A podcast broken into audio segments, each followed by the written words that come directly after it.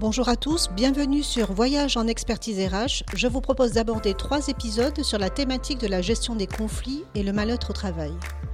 Gestion de crise, mal-être au travail, on en parle, mais de quoi s'agit-il concrètement?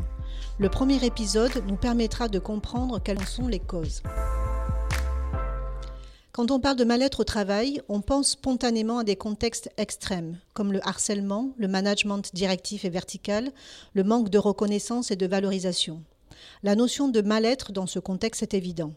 Mais on n'imagine pas que le mal-être peut être ressenti pour d'autres raisons au sein de nos structures. D'ailleurs, on pense spontanément au mal-être des collaborateurs et moins à celui des équipes de direction. Mais le mal-être peut aussi naître du cumul de petites choses qui s'empilent, avec le sentiment que les choses n'avancent pas ou ne s'arrangent pas, d'un point de vue de l'organisation, communication, charge de travail, relations avec les collègues, la hiérarchie, etc.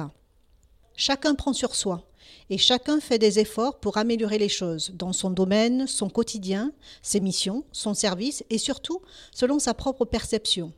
Sauf qu'avec le temps qui passe, on en veut aux autres de tous les efforts qu'on fait ou qu'on a fait, sans que finalement nous ayons l'impression que cela ne serve à quelque chose, car on ne sait pas en réalité si la direction se rend réellement compte des dysfonctionnements. Vient alors le ressentiment qui va impacter sur les autres, et nourrir ainsi un ressentiment généralisé, mais pas forcément pour les mêmes raisons, ni exprimé de la même manière. Il y a ceux qui expriment haut et fort leur mal-être, d'autres qui se taisent, d'autres qui souffrent seulement du mal-être des autres. Et tout se mélange. Il n'y a plus de prise de recul et on pointe forcément un ou des coupables de ce mal-être, soit une ou des fonctions, soit une ou des personnes. Il est intéressant de regarder comment les situations évoluent. D'un problème initial d'organisation, de fonctionnement ou de communication dans son quotidien, cela évolue avec le temps vers des problèmes relationnels puis un problème de personne, et les conflits commencent entre les personnes.